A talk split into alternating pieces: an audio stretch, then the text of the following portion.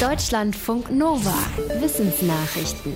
Wir müssen unsere Träume vor der Werbeindustrie schützen. Das fordern 40 Schlafforschende in einem offenen Brief, in dem sie vor dem Missbrauch der sogenannten TDI, der Targeted Dream Incubation, warnen. Mit dieser Technik lässt sich durch bestimmte Reize der Inhalt von Träumen beeinflussen. Eine US-Biermarke hat das vor dem Super Bowl mit Freiwilligen gemacht. Vor dem Schlafengehen sahen die Menschen einen speziellen Werbespot. Anschließend sollten sie von der Marke träumen.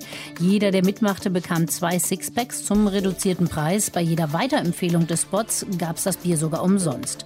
Die 40 Forschenden, die den offenen Brief unterzeichnet haben, sehen darin eine Gefahr.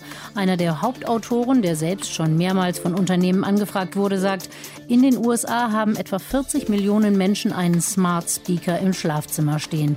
Es sei durchaus vorstellbar, Menschen auf diesem Weg in ihren Traumphasen zu beeinflussen, ohne dass die es bemerken. Die Forschenden fordern deswegen, Träume besser zu schützen und entsprechende Gesetze zu erlassen.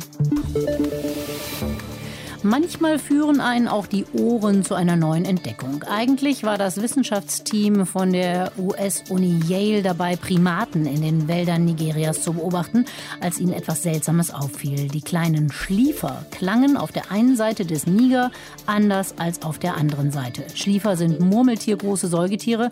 Eigentlich klingen ihre Rufe eher wie vogelähnliches Pfeifen. Aber das Team hörte Schliefer, die wie Hunde bellten. Daraufhin untersuchte das Team alle Museumsstücke, die sie finden finden konnten und schließlich auch DNA-Proben. Das Ergebnis, die Flüsse Niger und Volta bilden eine natürliche Grenze. Die wasserscheuen Schliefer, die zwischen den Flussarmen leben, haben sich über Jahrhunderte eigenständig entwickelt und sind heute eine eigene Art, die bellt statt pfeift. Schliefer sind so groß wie Kaninchen, sehen aus wie Murmeltiere, sind aber am nächsten mit Elefanten verwandt. Sie sind sehr flexibel, sie leben als nachtaktive Einzelgänger in Bäumen in den Wäldern Afrikas oder sind tagaktiv und gesellige Bodenbewohner in Busch- und Felslandschaften. Autsch, dieses Jahr surrt und juckt es scheinbar mehr als sonst. In den letzten Tagen warnten Forschende schon vor einer Mückenplage. Eine Biologin des Leibniz-Zentrums für Agrarlandschaftsforschung in Brandenburg widerspricht jetzt. Dieses Gefühl, dass es besonders viele Mücken gäbe, liege daran, dass die letzten Jahre für Mücken eher ungünstig waren. Wegen des warmen und trockenen Wetters konnten sie sich schlechter vermehren. Dieses Jahr war der Regen im April und Mai dagegen wieder günstiger für die Mücken. Der deutschen Presseagentur sagte die Forscherin, dieses Jahr sei wieder ein ganz normales Mückenjahr. Nur in einigen Regionen gäbe es tatsächlich wegen Hochwassers mehr Mücken als sonst. Die ersten Menschen, die die Antarktis entdeckten, waren vielleicht keine Europäer, sondern Polynesier. Das vermuten Forschende aus Neuseeland. Sie haben bekannte schriftlich und mündlich überlieferte Legenden von neuseeländischen Indigenen nach Hinweisen auf Antarktisreisen untersucht. Dabei stießen sie unter anderem auf Geschichten vom polynesischen Entdecker Hui Te Rangiora die wahrscheinlich Reisen aus dem 7. Jahrhundert beschreiben. Darin ist zum Beispiel die Rede von einem gefrorenen Ozean, wobei das Wort für gefroren das gleiche ist wie für ein Pflanzenmehl, das aussieht wie Schnee. In anderen Geschichten gibt es Beschreibungen von Tieren, die gut auf Wale oder andere Meeressäuger aus der Antarktis passen. Die Forschenden hoffen, dass ihre Studie dazu beiträgt, die Leistungen Indigener bei der Entdeckung der Welt besser anzuerkennen. In der offiziellen Geschichtsschreibung wird Fabian Gottlieb von Bellingshausen und Michael Lazarev die Entdeckung der Antarktis 1820 zugerechnet. Warum können Vögel fliegen und Menschen nicht? Die offensichtliche Antwort wäre, weil Menschen keine Flügel haben. Aber das reicht manchen Fachleuten noch nicht.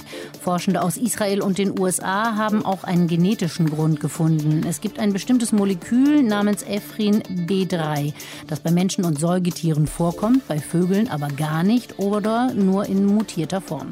Im Rückenmark ist dieses Molekül offenbar wichtig für die Koordination von Bewegungen.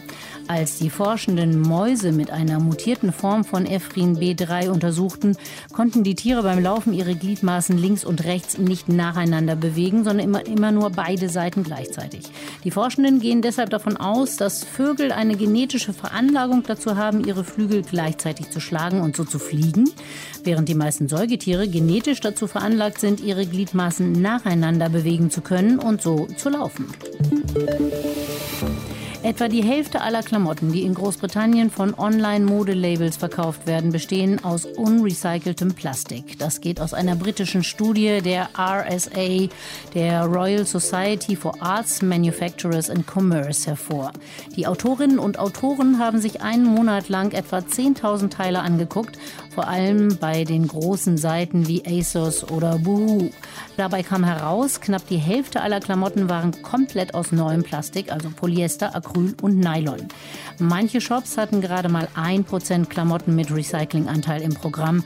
In der Studie heißt es, dieses eine Prozent werde dann benutzt, um sich einen grünen Anstrich zu geben. Dabei habe sich in den letzten 20 Jahren der Verbrauch von Synthetikfasern durch die Modeindustrie verdoppelt.